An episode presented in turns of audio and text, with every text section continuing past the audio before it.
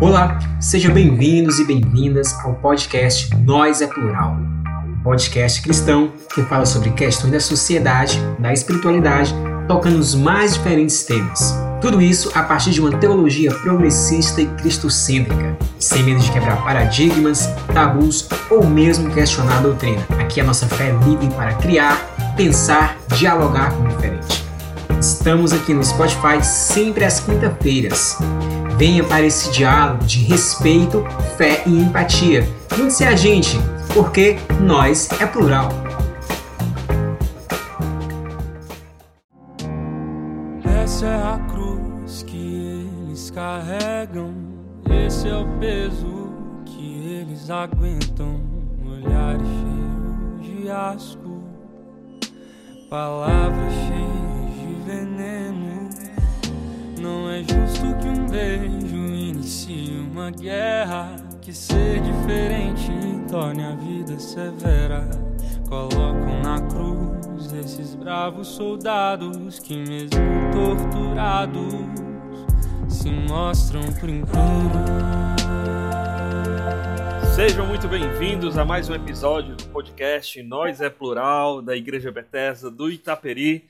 E essa noite é um episódio muito especial. Nós vamos tratar de assuntos aqui muito legais, muito atuais. Vamos apresentar não só o nosso convidado de hoje à noite, como também a um grupo, um grupo que, que ao qual ele pertence, e está fazendo muita diferença também na vida de muitas pessoas, principalmente de pessoas que são é, muitas vezes alvo de preconceito, alvo de ofensas vindas, pasmem, da igreja, dentro da igreja. Então hoje eu estou recebendo aqui o Sávio. Sávio, se apresentam, fala um pouco de você. Olá, olá pessoas, oi para todo mundo. Olá a todos, todas e todos. Eu sou Sávio Cruz, eu tenho 25 anos, sou membro da Igreja Batista Itaperi, né, sou estudante de letras, português e inglês, e faço parte do grupo Evangelics. Eu sou também um homem gay, cis e negro, e também gordo. E então hoje a gente vai estar falando sobre uma dessas muitas coisas que fazem parte da minha pessoa, uma dessas características que me remetem. Certo? É um prazer estar aqui hoje. Ah, Quero agradecer ao pastor esse convite.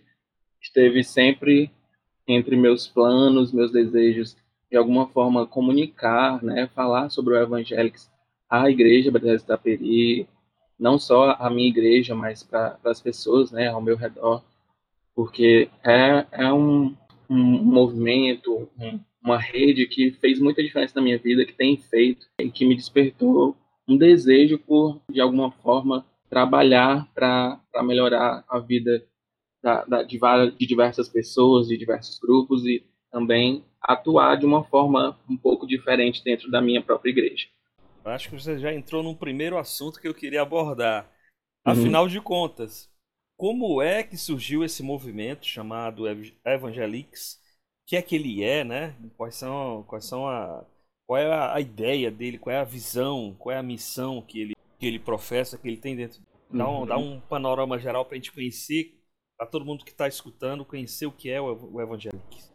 Pois é, o Evangelics, ele não é, não é muito antigo, assim, ele é até, ele é até uma, uma rede missionária, né? A gente define, às vezes, como rede, missão, organização. Eu prefiro definir como rede missionária. Ela, de fato, surgiu em 2018, né? O, os, três, os três fundadores, né, que é o Bob Luiz Botelho, a Thalita e o Flávio Conrado, eles se tiveram um, um primeiro encontro, digamos assim, no momento que foi no Festival Reimaginar, em 2016, que foi um festival organizado para discutir né, é, assuntos relacionados à, à matriz protestante e evangélica na, nessa, nessa visão mais progressista, né, de diferentes denominações, enfim, para pautar questões sociais, né, de diversidade. E aí eles perceberam juntos que haviam movimentos, né, é, de teologia, de mulheres, por exemplo, se organizavam para debater, conversar e atuar na área da teologia feminista. Haviam movimentos que, que atuavam na área da teologia negra e faltava um, um pouco de uma organização, né, de pessoas que, que tratassem da questão da teologia queer, né, da, da questão da diversidade sexual, de gênero, num movimento organizado, né, com nome, com, com uma missão mais definida e tudo. E aí, em 2017, que, que não houve um novo Festival Reimaginar, eles decidiram, então, sentar para conversar sobre como né, viria a ser feito, talvez, então, a criação dessa rede, desse movimento, dessa missão. E, e aí, já, né, que isso aconteceu no final de 2017, chegando em 2018, foi que de fato veio a ser fundado o Evangelics. Então, o Evangelics ele vem de 2018 até hoje aí acontecendo, e é um movimento de pessoas diversas, né? Mas assim, o enfoque do Evangelics é em relação a isso, pregar a liberdade sexual e de gênero, né, nesse viés da diversidade sendo afirmada respeitada e, e de certa forma, também estudada né, e conversada para que ela seja algo natural dentro das igrejas. Você falou de algumas coisas bem interessantes já, sabe? Toda vida que eu chamo alguém, eu, eu passo alguma coisa, passo alguma sugestão de pauta para a pessoa, mas uhum. toda a vida eu surpreendo com alguma coisa fora. A pessoa vai falando, vai surgindo as coisas interessantes. Faz e parte. Eu, eu, é... tu, tu, tu, me conhece, tu sabe que eu gosto de quebrar esses, esses é. scripts. total, total. E aí surgiu, tu, tu falaste algumas coisas bem interessantes logo nessa dessa primeira definição de o que é e como surgiu o Evangelics. E, uhum. e você, falou, você falou de duas coisas muito interessantes. A primeira, a questão do, do progressista, e a segunda, da questão é, dessa questão de, de, gênero, né? De uhum. gênero. Uhum. Duas coisas que hoje são muito batidas, principalmente no nosso, no nosso mundo atual, no nosso Brasil atual, né? Uhum. A gente parece que voltou a viver a, a, quase 100 anos atrás. na, é, na, década de 50 do, do século passado, com pessoas muito fundamentalistas, Nossa. pessoas com, com uma uma visão teológica extremamente, além de fundamentalista, extremamente limitada, né? E pessoas parece que não querem conhecer o que está escrito na Bíblia e não fazem questão de conhecer e não fazem questão de reaprender aquilo que está lá. E aí eu, eu, eu, vou, surgir, vou sair um pouco do script perguntando: é, ser progressista e ser é, e propor é, essa conversa, essa, essa, esse foco na questão de gênero, isso de certa forma desperta é, reações bastante duras contra vocês, na é verdade. Isso, de é. certa forma, é, vocês, de certa forma, como é que vocês se lidam, como é que vocês sentem essa oposição, que muitas vezes é ferrenha e, e não é, é, digamos, justa, né, dos, principalmente das igrejas, né, que, que afinal de contas você está dentro de um contexto de igreja. Como é que vocês encaram isso? Pois é, pastor a, a, gente lida com isso praticamente a vida toda, né? A, a pessoa LGBTQIA+, ela lida com isso uh, em casa, na escola, na faculdade, vai ter sempre alguém que vai bater de frente, mas nós, como, como rede missionária, né, como movimento, a gente também passa por isso. E, assim, a igreja evangélica tem as suas vertentes mais tradicionais, né, mais, mais fundamentalistas e, e é a palavra agora. Enfim, a gente já entendeu do que, do que, que estamos falando. Sim. Mas como, como é um grupo que propõe né, uma nova reflexão, que propõe uma mudança, que propõe um novo, um novo olhar, que a gente saia né, desse, dessa fórmula de olhar para a Bíblia, de olhar para Cristo, de olhar para a igreja sempre da mesma forma, isso vai mover né, uh, uh, certas pessoas, certos ministérios, vai mexer com o sistema. Né? E quando você propõe uma, uma mudança, uma transformação no sistema, vai sempre incomodar alguém, vai sempre incomodar um determinado grupo, certa, certas pessoas. E, e, o Evangelho faz, faz isso, né? propõe justamente isso, rever o sistema, mudar o sistema, transformar isso e, e levar o foco para um lugar diferente. Né? Não, não, claro, não tirar o foco de Cristo, não é isso, mas é, levar as pessoas a terem um novo olhar para grupos que são historicamente marginalizados. Então, assim, o Evangelho já sofreu muitos ataques, inclusive houveram, houve uma membro em específico da, da organização do Evangelics que teve que se exilar Ela teve. Misericórdia. Exato, cara. Ela teve que sair do país, assim. E então, assim, não é uma, uma coisa fácil. Ou seja, recebeu ameaça de morte mesmo. recebeu ameaças, recebeu ameaças contra a De vida gente dela. de dentro da igreja. de gente que se diz cristã, de gente que está dentro da igreja, de Meu gente que Deus. diz servir a Deus. Então, assim, a gente vê que, que falta realmente o real, o real seguir a Cristo né, nessas pessoas. Porque se a gente propõe uma mudança simples, um olhar com mais amor para outro grupo de pessoas que não seja esse que já está no poder, né, vivendo muito bem, tem sempre uma resposta às vezes violenta, né? Uma resposta que vem contra contra essa nossa posição de, de querer sair do ali do, do, do escuro, sair da, da marginalidade para falar estamos aqui, resistimos e queremos usar a nossa voz para trazer mudança, né? Uhum. Aí eu, eu te pergunto, quais são é, os tipos e as atividades que o movimento Evangelics desenvolve? Quais são a, a- qual é a forma que vocês fazem para, de certa forma, in- in- inspirar as pessoas? né? E aí você, ouvinte que está acompanhando o nosso podcast, e você já percebeu que você é muito bem-vindo, você é muito bem quisto. A gente realmente quer abrir espaço para que você possa se sentir é, apoiado, né? Sentir acolhido na sua plenitude. Aí eu te pergunto, qual é o quais são essas atividades que vocês promovem para apoiar, para incluir as pessoas é, que, que, que se identificam com a sexualidade diferente da, da normativa, né? Da, da, da o que é a, a almejada pelos, vamos dizer assim, pelos líderes das igrejas. O objetivo do, do é justamente afirmar né, essa possibilidade do exercício de, da fé evangélica ah, cristã, né, dessas, da, de nós, pessoas LGBTQIA+, dentro, dentro de uma igreja, né? Então, assim, algumas das estratégias utilizadas, é, o principal, por exemplo, são, são os núcleos territoriais. Inclusive, nós temos um, um núcleo em Fortaleza, o qual eu sou um dos coordenadores, junto Legal. com, com o Ítalo Almeida, que também era da Bethesda, da Bethesda do Joaquim Távora, Bethesda 7. E aí, esses núcleos a gente se encontrava quinzenalmente. Nosso núcleo eh, se iniciou em 2019, em setembro de 2019.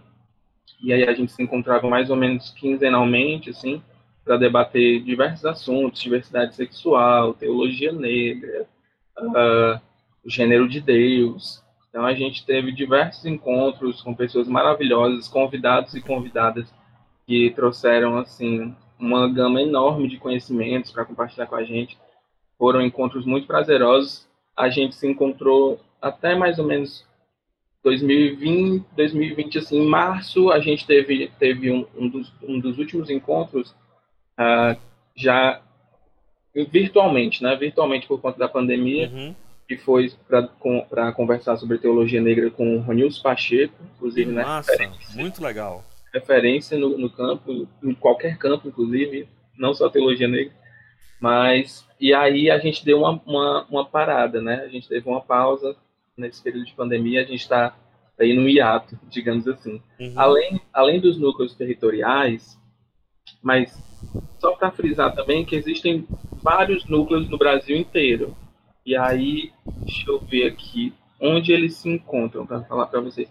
Eu acho que a gente tem em média uns nove, nove núcleos pelo Brasil. Aí, e eles são, eles estão presentes em Aracaju, né? A gente tem um núcleo em Aracaju, Uhum. nós temos esse nosso em Fortaleza, tem um núcleo em Recife, São Paulo, Rio de Janeiro, Belo Horizonte, no Distrito Federal e em Curitiba. Ah, Massa. também eu não posso esquecer que se formou esse ano, se eu não me engano, né, virtualmente, uma em Salvador, na Bahia. Muito legal. Muito Certo. legal. E aí, além desses núcleos, né, que é como e assim, né, vale dizer que o Evangelics ele não é uma igreja, ele não é uma denominação, né, só para deixar claro. Som- nós temos esses núcleos, mas não é como se fosse uma igreja. Nós somos grupos independentes, né? Mas nós não, não de certa forma assim, não, não temos aquela aquela pré-leitura, aquela organização de uma igreja. Não é isso. Uhum. Nós temos igrejas aliadas, mas nós não temos esse papel de servir como uma congregação, certo? Então, para além dos núcleos, tem o PSIS pela diversidade, que é uma, uma rede de, de psicólogos que o Evangélicos pela Diversidade criou, né? São psicólogos voluntários e, e psicólogas voluntárias que, que se dispuseram a, a atender LGBTQI, pessoas LGBTQIA+, né? É, geralmente pessoas cristãs, né? Pessoas que vêm desse, que vêm com esse, esse histórico, né? Da igreja cristã, para né, dar esse apoio, esse apoio psicológico, emocional, enfim, que a gente sabe que todo mundo precisa de, de psicólogo, psicóloga, mas pessoas LGBTQIA+, que têm esse histórico de vir de família cristã, que tem é, essa história de vir de igreja, tem um outro peso, tem uma outra carga.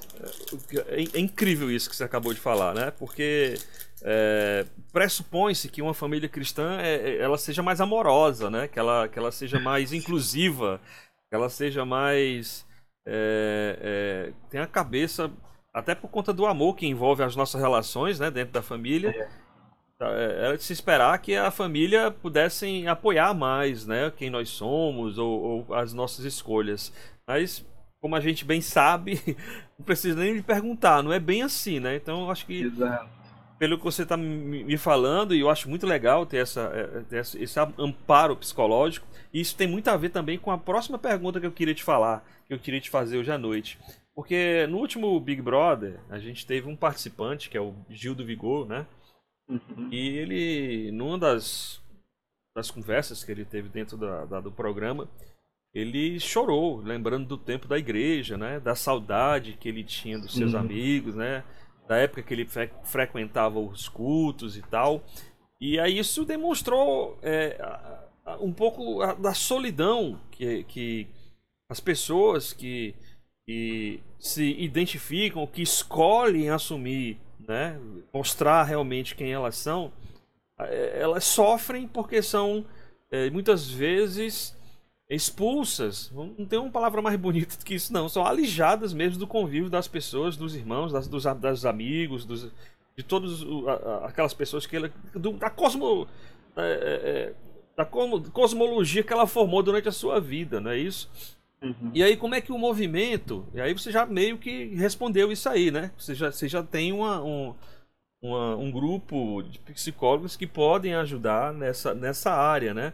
Então, além disso, o, o que mais o movimento é, atua para ajudar as pessoas que, que, que, ou ainda estão dentro da igreja ou, ou, ou vêm de, de uma igreja castradora ou de uma família castradora, de uma família que não apoia, muitas vezes até é, põe para fora de casa. Como, é que o, o apoia essas pessoas? Pois é. Além né, dos núcleos, do Preciso pela Diversidade, é, também tem toda uma estratégia de formação e produção de conteúdo. O, o Evangelics também é, divulga artigos, né? tem, tem toda uma plataforma aí virtual que a gente divulga traduções, temos podcast do Evangelics, vídeos no YouTube, Instagram. Então, a gente tem diversas ferramentas aí tecnológicas que ajudam, que nos ajudam a alcançar pessoas, né?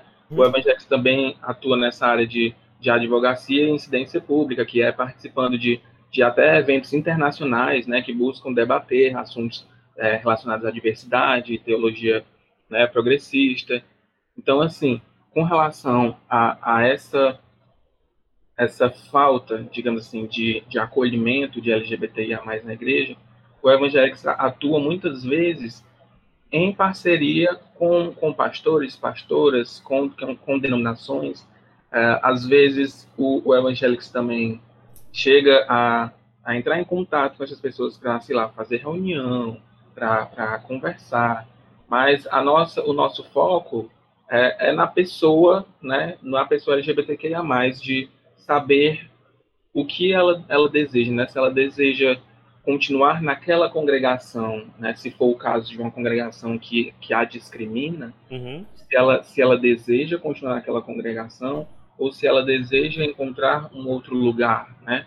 Se ela deseja é, buscar uma, uma, denominação, uma igreja que, que realmente abrace. E, e às vezes o, o Evangelics faz esse papel de, de conectar pessoas e, e, e congregações, igrejas e grupos, uhum. sabe? Então tem esse lado de, de, como é que eu posso dizer, de, de suporte à pessoa LGBTQIA+, mas também de, de conselheiro para igrejas e denominações. Uhum. Algumas que estão nesse processo de se tornarem inclusivas, algumas que, as, que às vezes ainda não estão, mas procuram uma forma de, de se tornar, né? E às vezes também uh, como, sei lá, conselheiros nessas igrejas que já são afirmativas, né? Uhum. Porque tem, tem uma diferença de uma igreja inclusiva para uma igreja afirmativa. Uhum. Há, há, há, muitas igrejas que, que, se dizem inclusivas, mas elas trazem aquele velho discurso, aquele clichê discurso de que nós amamos você, né, a pessoa uhum. LGBT, nós o amamos, mas nós abominamos o pecado. Mas e eles acham que ao falar isso estão super acolhendo, né? Mas estão atribuindo o pecado à pessoa e, e eles veem isso como se estivessem separando, né? Não, você não é o seu pecado, você é, uma, é, é filho de Deus, você é filha de Deus. Mas ao falar esse tipo de coisa, você não está fazendo essa separação, você está dizendo que a pessoa é o pecado. Ela é defeituosa, né? Que ela é defeituosa e que isso é demérito, sendo que nós do Evangelho, nós, nós cremos que, que não, não é pecado.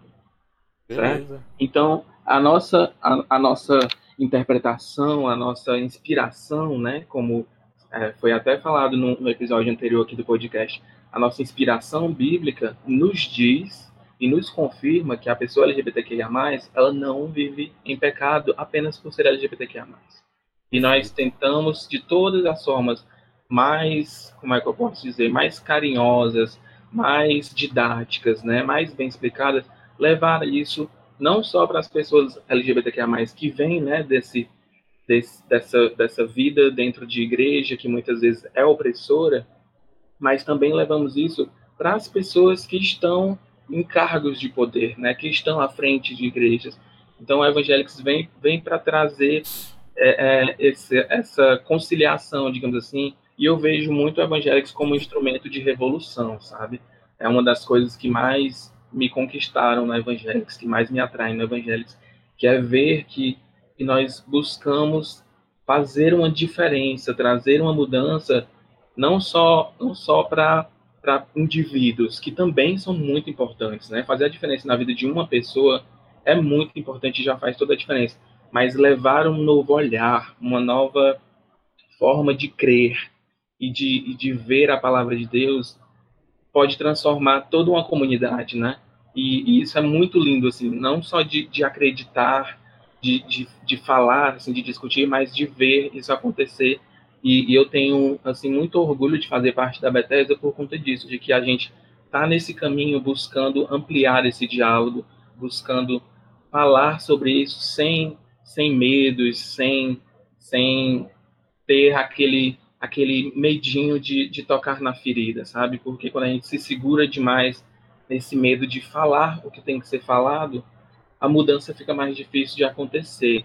E para isso as pessoas também precisam se abrir, né? Precisam de, é, perceber que existe algo que precisa ser mudado, não só na, na estrutura da igreja, mas dentro, né, de cada um de nós, certo?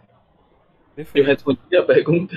Demais, demais. E, e, e, aí, da tua resposta, eu já tenho um, um, algo interessantíssimo que você falou. Ah, eu queria muito falar sobre o Gil. Nossa, que, que prazeroso ver, ver, no caso dele, um homem gay, né? Um uhum. homem negro de pele clara, uma pessoa, um, uma pessoa que é um homem gay afeminado ali na frente do Brasil inteiro, falando sobre, sobre quem ele é, né? uma das uma, um dos detalhes, um, uma das características da pessoa dele é que ele é LGBT e que também ele é cristão, né? Ele vem da, da igreja dos mormons e assim foi lindo de ver que que aquilo ali criou de certa forma um, uma mudança, um movimento assim no Brasil, sabe? Não só de empatia pela pela pessoa do Gil, mas de de repensar o papel da igreja na vida de pessoas LGBTQIA+.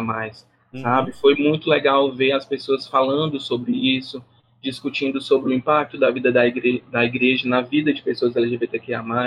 E, assim, o Gil, para mim, é um encanto, assim, eu sou muito fã do Gil, eu me identifiquei demais com ele, e, e para mim, assim, foi muito importante ver uma pessoa como ele, sendo, sendo quem ele é, na frente do Brasil inteiro, sabe? Sem medo de julgamentos. E, e é isso que as pessoas LGBTQIA mais buscam, é, é essa liberdade sem medo de, de julgamentos, de, de, olhos tortos, de, de, de apontarem dedo na cara, sabe? É isso que a gente busca.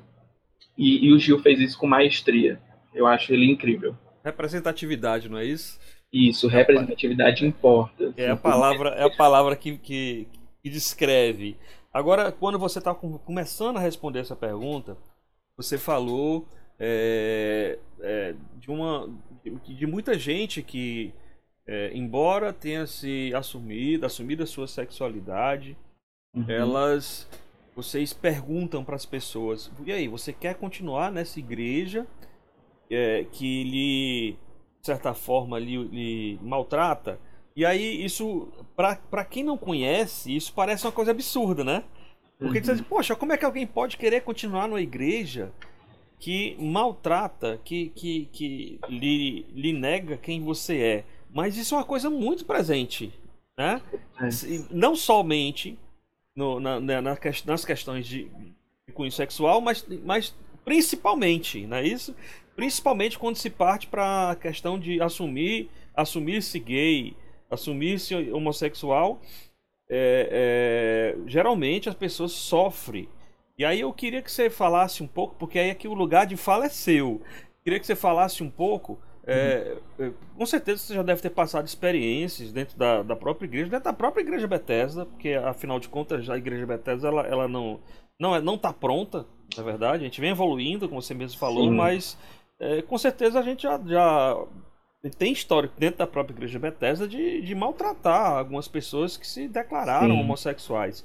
Então como é que como é que você lidar com isso, com essa, como é que na cabeça de um homossexual, de uma homossexual, como é que fica essa questão de amar aquelas pessoas, aquele grupo, mas ser maltratado por ele? Como é que fica isso? Como é que a pessoa sai desse, desse meio dessa sinuca de bico? É verdade. É, é uma situação que a gente se vê muito dividido, né? É uma situação que causa aflição muitas vezes. Eu cresci na Igreja Bethesda, eu estou na Igreja Bethesda desde os meus 4 anos de idade e hoje eu tenho 25, né? Passo 26 no final do ano. Então, assim, quase minha vida inteira eu vivi na Bethesda. E, e eu me lembro de uma situação muito específica quando eu era criança. E, e nesse, nessa ocasião específica, eu não fui a vítima, eu fui o opressor, né? Eu fui o vitimizador eu estava mais ou menos no sexto ano e, e eu lembro de, de confrontar uma colega de classe.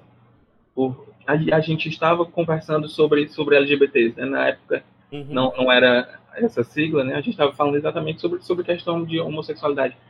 E eu lembro de eu atacar com palavras essa minha colega, né? Eu fui altamente homofóbico. Eu não lembro mais ou menos que idade eu tinha. Eu tinha, tive sexto ano, eu tinha mais ou menos uh, 12, 12, 13 anos. E, e, foi e acabou virando uma algazarra, sabe, uma briga assim de, de terem que separar a gente. Então eu, eu fiz aquele papel do cristão uh, intolerante que, que, que aponta dedo, que grita. Então, sabe, quando eu olho para trás e eu vejo que, que a igreja teve, de certa forma, essa influência na, na minha pessoa, e hoje eu me vejo enquanto um homem gay, sabe? Eu, gente, a igreja teve aí um, uma influência, um papel que, que além de, de me oprimir, me fez me tornar opressor, sabe? Uhum. E, eu era apenas uma criança, claro, eu não tinha exata noção do, de quem eu era, do que eu estava fazendo, do que eu estava causando na vida daquela minha colega, que hoje se entende enquanto mulher lésbica. E eu, com isso na cabeça até hoje, eu até cheguei a mandar mensagem para ela eu acho que ano passado, mandei mensagem para ela pedindo perdão e tal, e ela me perdoou, assim, sem problema nenhum, sabe? Coisa que aconteceu quando a gente era criança, ela pensou assim, cara, nem lembrava, ela falou, né? Eu nem lembrava mais disso. Só que era uma coisa que eu tinha um peso no meu coração, sabe? Uhum. Então eu paro para pensar, meu Deus, se eu não me percebesse enquanto um homem gay, quem eu teria me tornado hoje? Com certeza eu seria, eu seria um dos intolerantes que estão por aí falando barbaridades contra, contra LGBTs, sabe? Então, também tem essa questão de que eu ser uma pessoa LGBT me trouxe uma, uma outra sensibilidade para a uhum. diversidade, para outros grupos, né? De pessoas que acabam sendo marginalizadas dentro da igreja. Mas, assim, com relação ao que eu sofri dentro da igreja, especificamente Bethesda, né? Que não tem para onde correr, eu sempre fui Bethesda. De uhum. uh, já, houveram, já houveram falas de pessoas falando sobre o meu andado, que o meu andado me entregava, já teve gente falando sobre como eu me vestia, sabe? De irmãs é, verem coisas em, em, imagens, desenhos assim abstratos que tinha na minha camisa, ver coisa que não existia. E, e de gente de falar que meu discurso era muito era extremista, sabe? E gente, Engraçado, né? Que o discurso do outro para ter espaço sempre é extremista, né? Exato, exato. Às vezes a, as pessoas estão tão acostumadas ali de, de, ter aquela coisa imutável, né? Aquela, aquele sistema, aquele pensamento cristalizado. Ah, eu cresci ouvindo assim, eu aprendi assim. Mas isso não é desculpa, gente, para continuarmos violentando e continuarmos falando, né, tendo esse discurso opressor na vida de outras pessoas não é desculpa. A internet está aí para a gente pesquisar o que a gente quiser, inclusive temas né, sobre diversidade e, e, e gays, lésbicas, bissexuais, trans, transexuais, travestis, certo? A gente basta ter o interesse, basta ter o interesse. E aí você consegue aprender. Então, assim, a minha caminhada na igreja, às vezes eu chego a pensar que houveram coisas como pregações do tipo que eu acho que eu apaguei da minha mente, assim, eu não consigo lembrar de pregações. Mas eu sei que para mim, para eu, aquela criança ali de 12, 13 anos, chegar naquele ponto de ser homofóbico, de ser lesbofóbico, né, naquela, naquele momento, como uma colega de classe, com certeza eu fui, não tem outra palavra, assim, eu fui doutrinado a, uhum. a acreditar naquilo, a falar para minha colega que, que gays, lésbicas, bissexuais, de alguma forma estariam condenados, sabe? Eu fui, eu lembro assim da ocasião, eu fui muito violento. E hoje que eu me entendo como como homem gay, eu, eu fico, meu Deus, se alguém fizesse isso comigo ia doer muito. E aí, claro, não teve só a igreja, né? Minha família também sempre foi da igreja. Então, uhum. tem uma parte da minha família, a gente cresceu tendo né, essa visão, até que eu vim a me declarar gay, e eu acho que hoje está tendo a, além dos passos, uma, uma mudança, uma revolução também na minha família, né?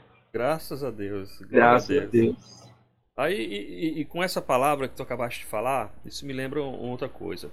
É, no último dia 17, é, antes de ontem, quando comemorou Sim. 31 anos da extinção do termo homossexualismo, né, da Sim. lista de doenças da OMS. Esse Isso. termo, ele meio que dava a, a, a, entender, ele, ele compreendia a homossexualidade como doença mental, né? Só Sim. que até hoje esse termo homossexualismo é empregado entre as pessoas de diversas igrejas cristãs e é, eu nem diria não raras vezes eu diria assim na grande maioria das vezes alguns pastores falam até em cura gay né muitos pastores ainda falam dessa dessa dessa tipo de, entre aspas, tratamento. E como é que o movimento evangélico se, ele se relaciona com esse, com esse, com esse retrocesso, com, com esse, esse reacionarismo das pessoas e estão, na, na, grosso modo, estão na mesma base religiosa que vocês, não é isso? E vocês não saíram da igreja, vocês estão, e... estão dentro da igreja, tentando transformá-la de dentro para fora. Estamos. Mas, mas, como é que vocês conseguem. Somos resistentes. É, tem que ser. como é que tem vocês que conseguem ser. lidar com esse reacionarismo que, que, que até hoje impera? A começar por esse termo. Sim, pois é. Vale lembrar que também o 17 de maio, justamente por conta disso, né, da mudança, da, da retirada da, da, da homossexualidade, né, do, da, do LGBT, da agenda né, de doenças da OMS, por conta dessa data também, desse acontecimento nessa data, a data se tornou o Dia Internacional contra a LGBTfobia, né? É um dia, Sim. é um dia específico para se lembrar da necessidade do combate à LGBTfobia. Então, assim, o Evangelics, o Evangelics pela diversidade, né? Vale, vale referenciar o nome completo, o Evangelics pela diversidade, ele, ele busca, claro, ter um diálogo com diversas, com todas as denominações, mas a gente sabe que não, não tem como, como forçar, né? Então a, uhum. a gente está aí para ter o diálogo com quem sente a necessidade de, de ter um diálogo saudável, né? De quem está abrir... disposto, né? Exato. Não temos como forçar nada a quem não quer. E a questão do termo homossexualismo, que é um termo extremamente ultrapassado, e pejorativo, né? E pejorativo, isso, né? Por conta do sufixo ismo, que, que, deter, que denota doença, né? Hoje em dia não usamos homossexualismo, hoje em dia é homossexualidade. E existem pessoas que utilizam ele por simples ignorância, né? A gente tem que, que entender isso. Algumas pessoas não têm. Eu, eu incluído aí, viu? Eu já fui é, é, ensinado sobre isso aí, mas eu já usei Sim. esse termo erroneamente. Às vezes escapa, às vezes a gente entende, entende. Mas é aquela coisa, a gente sabe que informação está aí para quem quer, mas tem gente que às vezes não chega e a gente entende. Mas também tem aquele, aquela parte de um, né, um grupo que utiliza para atacar, para ferir, né? Para ferir. E a gente acaba tendo que, que lidar assim, com, com essas pessoas. Afinal, algumas pessoas acreditam que a internet é terra de ninguém, que não é, viu? Uhum. Vale o recado. E aí a gente se depara com alguns comentários, né, com falas homofóbicas, lesbofóbicas, LGBTfóbicas no geral. Hoje está bem comum isso, né, Sávio? Hoje a muito. internet está muito comum, acho que até as pessoas estão se sentindo muito represent...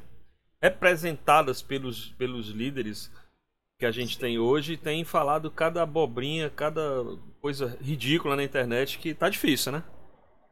É verdade. E é realmente esse governo que nós estamos passando que é uma verdadeira prova. Vai passar, batalha, vai passar. Um deserto, literalmente, porque tem trazido muitas questões de necessidade, de. Nossa, gente, nosso país voltando ao mapa da fome é uma coisa extremamente triste, é uma coisa que, é. que realmente abala, assim, saber acordar, hoje em dia acordar e, e, pensar, meu Deus, eu sou brasileiro, já é, uma, já é angustiante. Mas a gente tem lidado com essa, essa crescente né, do, de reacionarismo, essa crescente de preconceito, que esse governo trouxe junto. Lá em 2018, que foi o ano em que eu me declarei gay para minha família, e eu lembro de na conversa eu dizer. No olho do furacão, hein? Foi. E, e foi justamente. eu fiz isso justamente pelo, pelo momento, sabe? Por, uhum. por ter sido um. E ser, né? Estamos vivendo um, um momento crítico, mas o momento das eleições, que foi um momento assim muito marcante nessa questão política, social, tudo. Foi um momento que eu pensei, eu preciso tentar de alguma forma alertar meus pais do risco que que eu como pessoa LGBT vou vou correr, né, provavelmente. E aí eu sentei primeiro e vale vale dizer, né, que primeiro me assumi para minha mãe num retiro de jovens uhum. da nossa igreja, depois de uma durante praticamente a pregação da pastora Mônica ela, ela pregou justamente sobre a relação de pais e filhos e tal. Uhum. Eu chorei horrores. Chamei minha mãe, fui pro quarto, na verdade, minha mãe foi atrás de mim, me viu chorando, né? E correndo pro quarto. Fui atrás, a gente conversou e eu disse, mãe, sou gay. Ela me abraçou, compreendeu. E aí, nesse primeiro momento, foi só com ela. Um mês depois, eu conversei com a família inteira. Uhum. E aí, que foi justamente para falar sobre essa questão da, da eleição. E aí, eu tentei alertar eles. Eu, gente, eu posso vir a correr um risco enorme se esse cara for eleito, sabe? Nem, nem, nem tudo foram, foi um mar de rosas, né? Houveram falas e falas, houveram críticas, houveram... Eu também não, não soube medir meus argumentos, minhas palavras, acabei falando de muitos traumas que, uhum. que claro, né? Foi mesmo que meter o dedo na ferida de mãe, de pai. Então, assim, cuidado, pessoas que forem que forem se declarar LGBT, cuidado com o que vão falar, para também não magoar. E, e é, é, realmente assim, é difícil, sabe, ser LGBT nesse governo. Todo dia, e sempre foi assim, mas especificamente nesse governo, todo dia a vida, na vida de um LGBT é um dia de resistência, sabe? No Brasil hoje, ser LGBT uh, é, é resistir, sabe? Onde, onde quer que você vá, na internet, com quem quer que você é, conviva, é, é sobre ser resistência, sabe?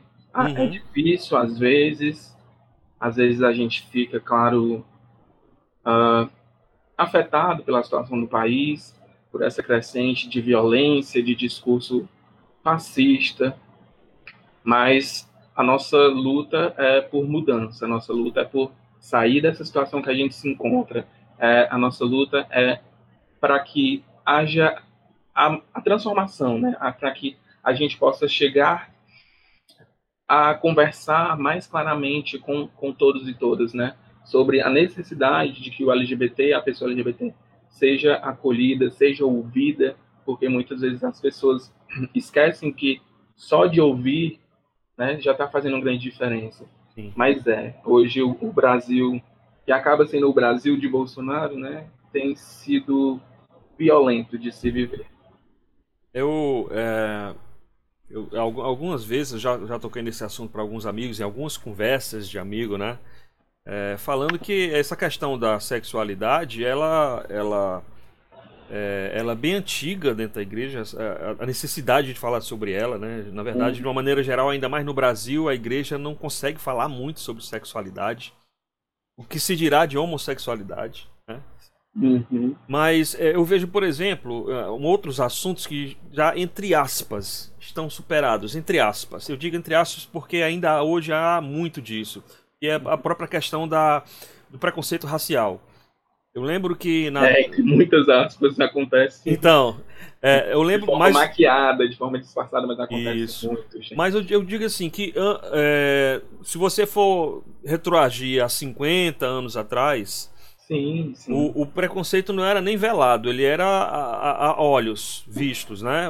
Você tinha preconceito, inclusive, até de um homem ou de uma mulher negra casar, casar um homem ou uma mulher branca. Sim.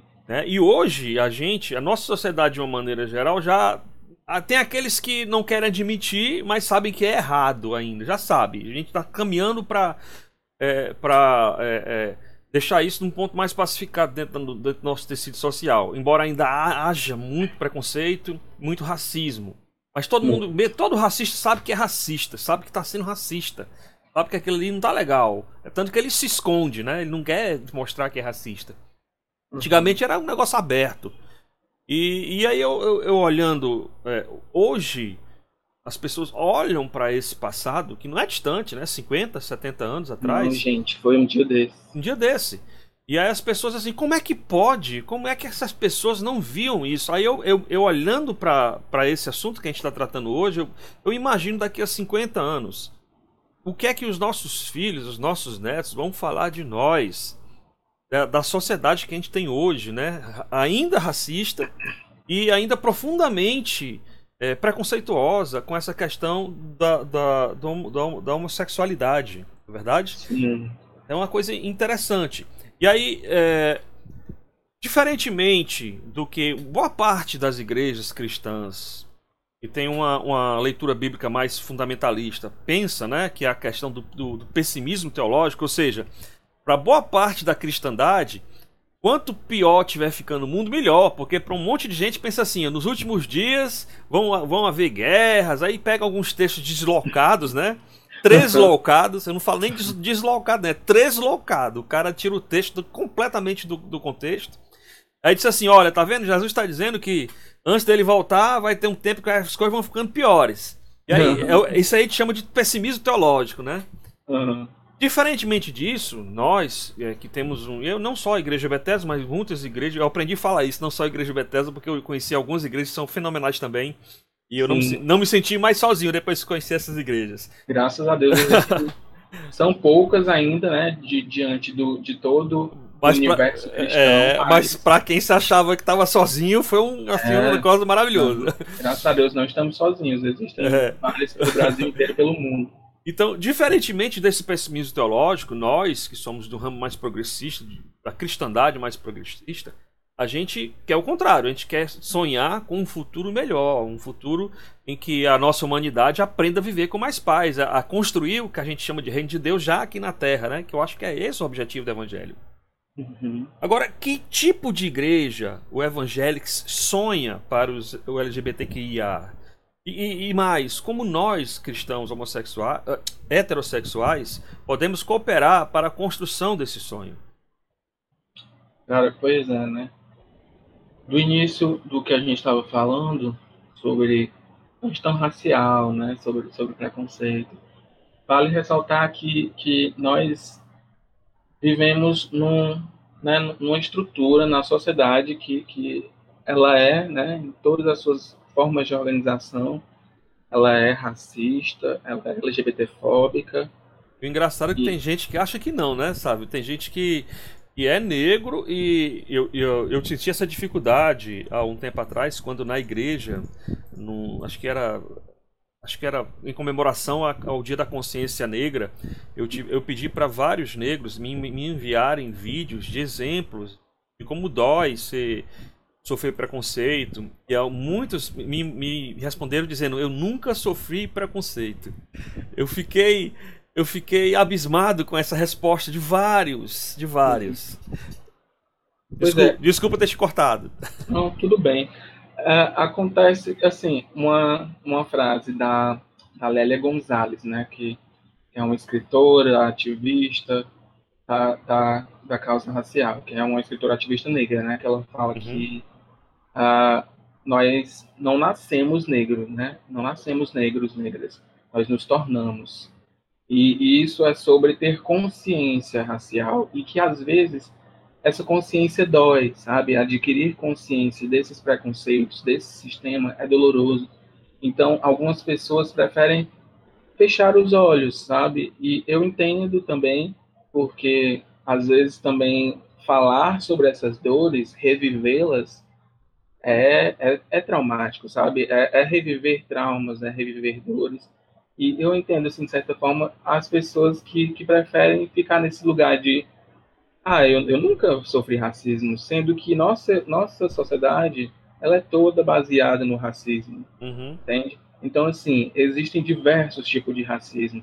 Racismo institucional, racismo recreativo, é, o, o racismo que, que é, é o ataque racista, né, que está ali na sua cara. Então, assim, às vezes, nós, todos nós, em algum nível, nós somos racistas. E nós temos que, que aceitar isso, né? As pessoas brancas estão num lugar de poder que, que se sobrepõe de, de, de formas, muitas vezes, violentas, de forma institucional ali, que se impõe sobre pessoas negras. Então, assim, a chave do negócio é nos reconhecermos, primeiramente, racistas, né? em uhum. específico uhum. e na questão racial.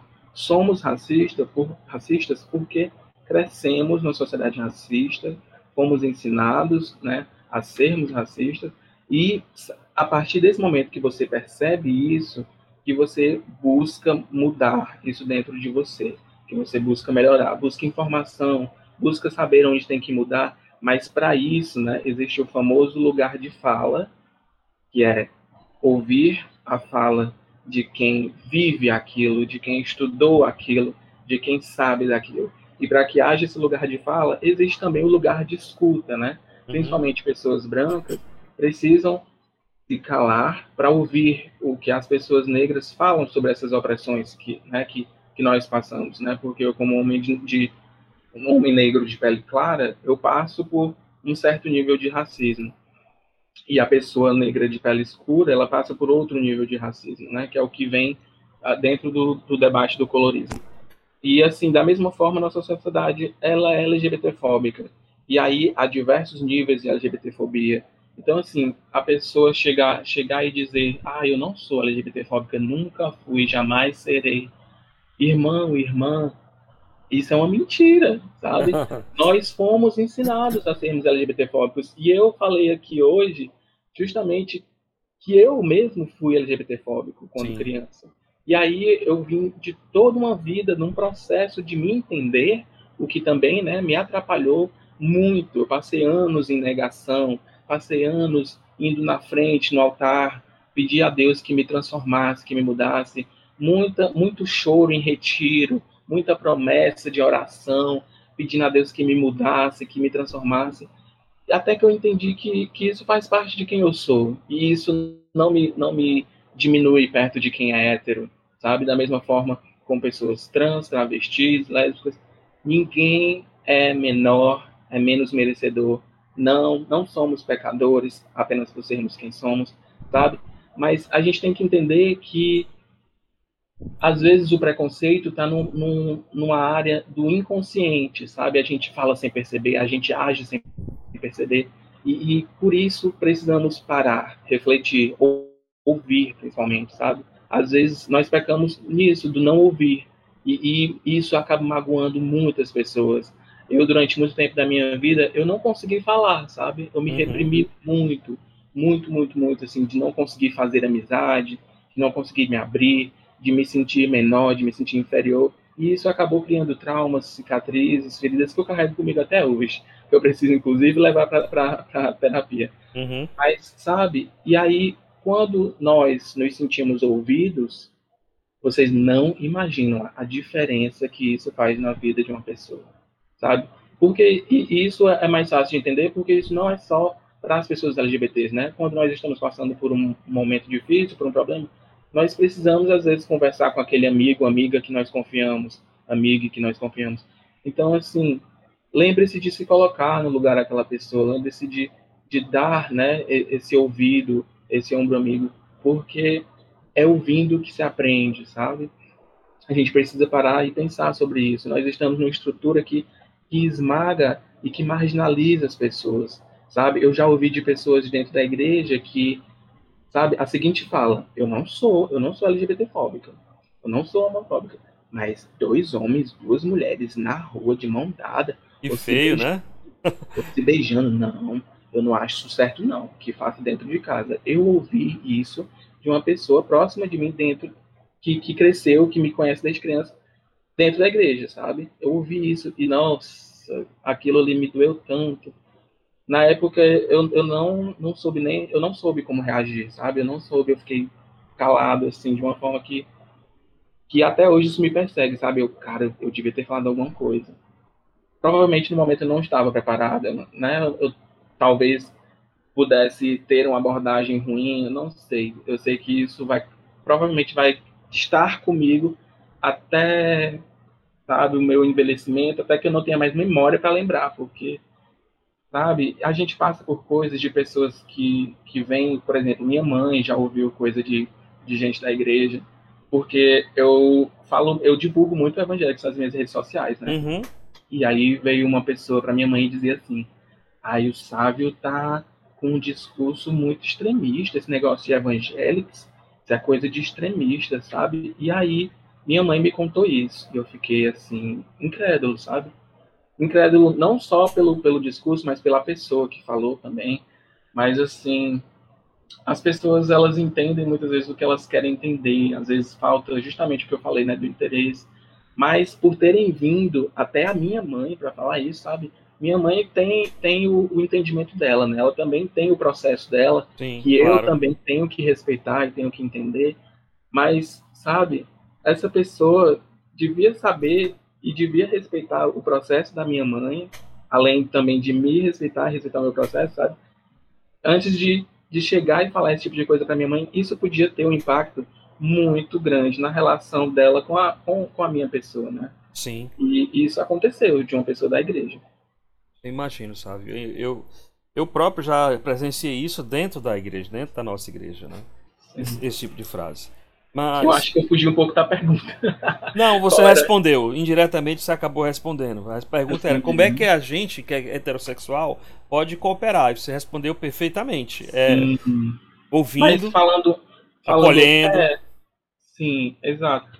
E aí, assim, acabei mesmo respondendo. E, e, sobre uma igreja, talvez, que, que eu penso ser ideal, assim, seria justamente a igreja onde as pessoas não não olham se, se eu sou gay, não olham se a irmã é lésbica, se a irmã é travesti, se a irmã é trans, se o irmão é bi, sabe? Uhum. A gente precisa se, se olhar enquanto irmãos, irmãs, enquanto semelhantes, sabe? Porque se a gente parar para pensar só. Eu não, eu não vou também né, ser, sei lá, sei lá, demagogo e, e ficar aqui viajando na utopia, porque a gente sabe que é um projeto que, que nós temos, é um sonho, que às vezes está bem distante. e às vezes ficar só filosofando e fazendo várias voltas e firulas não vão dar em lugar nenhum. Mas as pessoas precisam parar de olhar para a Bíblia em si como algo que tem que ser lido literalmente, né? Como, uhum. como aquilo que, que tem que ser seguido a regra e, e a risca e não pode mudar uma palavra, não pode reimaginar, não pode, sabe, parar para pensar como que, que, que aquilo ali tem um efeito diferente hoje, né? Uhum. A, a, a Bíblia, como vocês falaram anteriormente, serve de inspiração, né? Foi falado no episódio aqui do podcast do Nós é Plural é, é uma inspiração, gente. E o Evangelics, a gente inclusive está tá tendo um laboratório, que é o Flare Lab, nós estamos né, no momento de formação. Eu estou participando de uma formação que tem sido muito enriquecedora. E, e, e é um dos projetos do, do Evangelics, né? A gente está tá discutindo justamente sobre, sobre os textos conhecidos como é, textos de terror, né? Para, os uhum. LGBTs.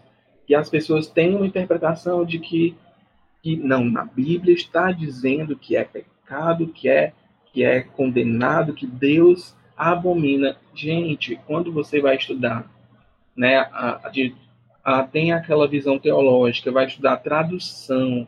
Quando a gente vê tradução, o quanto a tradução afeta o, o até chegar ali aquele sentido que você tem acesso da, da sua Bíblia, teve muita mudança, teve muita muito como é que eu posso dizer, teve, foi muito afetada pelo contexto, não só o contexto uhum. histórico, mas também o contexto de quem traduziu, a intenção. A gente tem que pensar também na intenção, não só né, da, da tradução da palavra ali, mas também da intenção de quem prega. Tem muitos fatores que a gente tem que levar em consideração. Então, assim, às vezes acaba sendo do, de cada pessoa buscar uma nova visão, buscar um novo, um novo olhar e não ficar só esperando que alguém chegue e diga: irmão, irmã, você precisa olhar diferente, você precisa mudar essa forma que você pensa. Se nós sabemos que existem problemas dentro da nossa igreja, nós precisamos buscar nos informar para que depois nós possamos enfrentá-los, sabe? É a informação que traz a transformação, gente. É Perfeito. buscando isso que a mudança acontece. Perfeito. E você estava falando sobre essa questão aí da tradução. Toda tradução é teológica, né? A gente que a gente que estuda a Bíblia sabe que toda tradução ela tem teologia né? na própria tradução, né? Tem algumas traduções que só por serem fiéis ao, a, ao vocábulo, elas acabam sendo infiéis ao contexto e, e vice-versa, né? Então, muito interessante isso aí. Agora eu queria, Sávio, é, finalizar essa noite já tá chegando, foi rápido. Foi, né? Passou no instante, passou no instante. Não sei se pra você, pra mim foi ótimo, passou rapidinho. Ah, quando, é, quando, é bom, passa rápido. Muito. Pra, pra finalizar, eu queria é, falar só algumas coisas. Eu, como pastor da igreja que você sempre se congregou, né, desde uhum. os quatro anos, eu, como pastor dessa igreja, antes de mais nada, eu queria pedir perdão a você, em nome da igreja Bethesda de Itaperi por tudo o que a gente criou de feridas dentro de você, por não aceitar quem você é, pelas vezes que a gente é, agrediu o seu interior, ou pelo nosso, pelo nosso jeito homofóbico de ser, pelas palavras que a gente aprendeu, e aí você falou muito bem isso hoje à noite, às vezes a gente não fala porque quer, às vezes a gente fala porque a gente está acostumado a falar com aqueles termos, e isso acaba afetando né, a nossa voz a, a, maneira como a gente se relaciona com as pessoas. Então, em, em nome da Igreja Bethesda, eu, pastor Leonardo, toda a Igreja Bethesda Itaperi, quer pedir perdão humildemente a você e, e de dizer para você que você é uma pessoa muito querida, muito amada e uma pessoa relevante dentro da sua igreja. Você faz parte dessa igreja, como você falou, desde cedo, desde pequeno. E se você não tivesse nela, ela não, não seria a igreja que ela é hoje. E provavelmente não seria a igreja que ela pode ser daqui para frente com a sua presença. Então, além desse pedido de desculpa formal, eu quero dizer que você inspira as pessoas pela sua luta, pelo seu lugar de fala e também inspira pela pessoa que você é. Continue e que você possa sentir esse, esse, esse, carinho, esse abraço, mesmo que distante aqui, né? Tá na pandemia ainda, então está todo mundo distante, mas mesmo Sim. que distante, queria que você sentisse esse abraço, você sentisse abraçado e acolhido pela sua igreja. Ah, pastor. Senhor. Muito obrigado viu, pelas suas palavras. elas fazem muita diferença, assim, é muito, é muito bom perceber esse movimento, né, essa movimentação, esse se dispor a ouvir, a, a criar esse canal, né, que, que falta muitas vezes entre pessoas LGBTs e pessoas hetero cristãs, né, eu fico muito feliz de, de estar aqui participando, fazendo de alguma forma uh, a diferença, né, não só para nossa congregação, mas talvez de quem vem a ouvir o nosso podcast, e, e assim, é, é muito importante né, que isso aconteça não só na Bethesda, mas em todas as igrejas. Uh, dentro do Evangelics, a gente acaba se deparando com, com pessoas que têm muito medo, assim, tem muito medo de, de se, se declarar LGBT, porque não sabe como é que vai ser a, relação, a reação da congregação, sabe, da comunidade. Uhum. E elas estão ali, como eu, por exemplo, que cresci na Bethesda, estão ali desde criança, se sentem amadas, acolhidas, se sentem parte. Né? Eu que me sinto quase um, tijolinho da Bethesda Itaperi, faço parte desses muros, dessas paredes.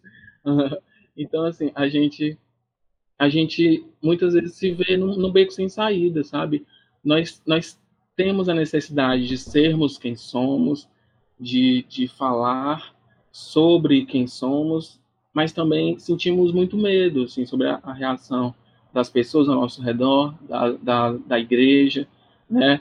E, e, assim, eu sou muito feliz de que, por saber que existem pessoas na, na nossa igreja que sempre souberam, que nunca mudaram, que sempre me acolheram e, e que eu posso exercer um, um cargo de, de certa forma, assim, de, de estar sempre em frente à igreja, né, como ministro de louvor que, que, que sou. Eu sou muito feliz de, de ver que, assim, que isso nunca me, me impediu de, de liderança, pode falar, de, um cargo de liderança. De, de liderança, é.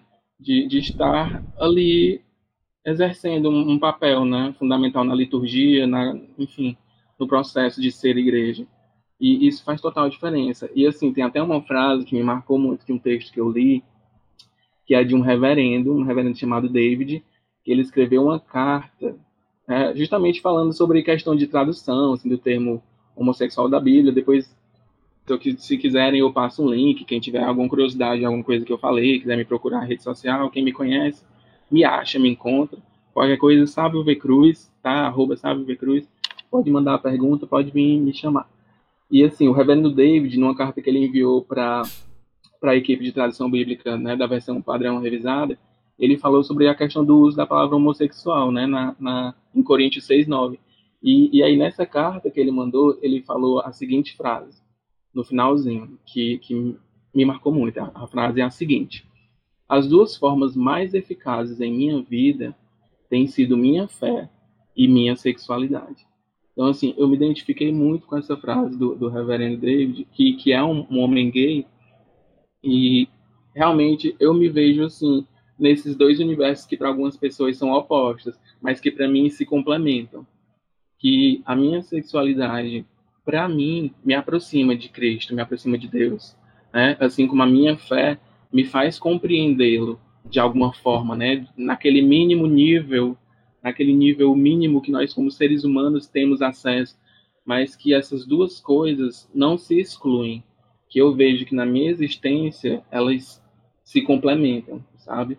E, e é realmente assim, essa frase para mim, na minha vida, me representa bastante e, e eu quero, assim, que quem vem a ouvir esse episódio, que de alguma forma passe a pensar nessa frase, sabe? Que pessoas LGBTQIA+, elas não, não têm essa, essa, esse fator, né? De, de ter uma, uma sexualidade que foge da heteronormatividade. Por isso, não quer dizer que elas estão longe de Deus, de Deus que elas se afastam de Deus. Pelo contrário, eu acho que quando a gente enxerga como o amor de Deus é incondicional, como esse amor atua na nossa vida, é aí que a gente vê que isso só nos aproxima mais, sabe? E quando a gente entende esse amor pra, para com nós, pessoas LGBTs, também através da igreja, isso transforma vidas assim de uma forma que pode salvá-las, né? Porque a gente sabe que a LGBTfobia, ela mata, gente. No Brasil, o Brasil é um dos países que mais matam LGBTs no mundo se não for o que mais mata, né? principalmente travestis e transexuais, transgêneros. certo? Então é urgente, assim, esse episódio, essa nossa conversa hoje tem, tem sido muito enriquecedora, tem sido prazerosa para mim e muito importante, né? A realização, assim, para mim de, de um desejo que eu tenho há muito tempo de compartilhar isso com, com a minha igreja e com o mundo também, né? Perfeito. O podcast vai estar aí. Mas, assim, é também de extrema urgência, assim, de uma necessidade que dentro de mim é inquietante, que dentro do, do Evangelics, né, como rede missionária, é inquietante. Nós precisamos ter esse diálogo, nós precisamos falar sobre isso. Não só numa conversa informal, mas também levar isso para o altar, para o púlpito da igreja. Por que não, né? Por que não? Nós precisamos falar sobre isso porque existem pessoas que estão morrendo, existem pessoas que estão sendo violentadas, e não é só na rua, é também dentro do que você chama de templo, é uhum. também, muitas vezes, ali. Num, não estou dizendo que isso acontece na nossa igreja, já aconteceu, não vou mentir, mas às vezes em algumas igrejas isso acontece dentro da sala de um pastor. Há, há muitas pessoas que ainda não acreditam né, na, na, no tratamento de reversão sexual, no tratamento de, entre aspas, cura gay. E, e, a gente tem que se manifestar contra isso, né? Como instituição, como igreja, como Bethesda, como o que quer que seja. Nós temos que levantar nossa voz e falar contra, contra essas pessoas que acreditam que, que quem é LGBT precisa mudar de alguma forma.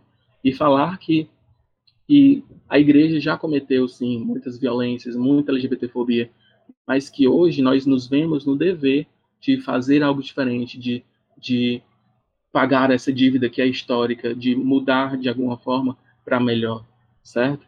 Então, hoje, assim, eu estou aqui tentando, de alguma forma, assim, minimamente levar essa mensagem, falar sobre isso e causar, nem que seja uma pequena transformação na vida de alguém, certo? Perfeito, perfeito.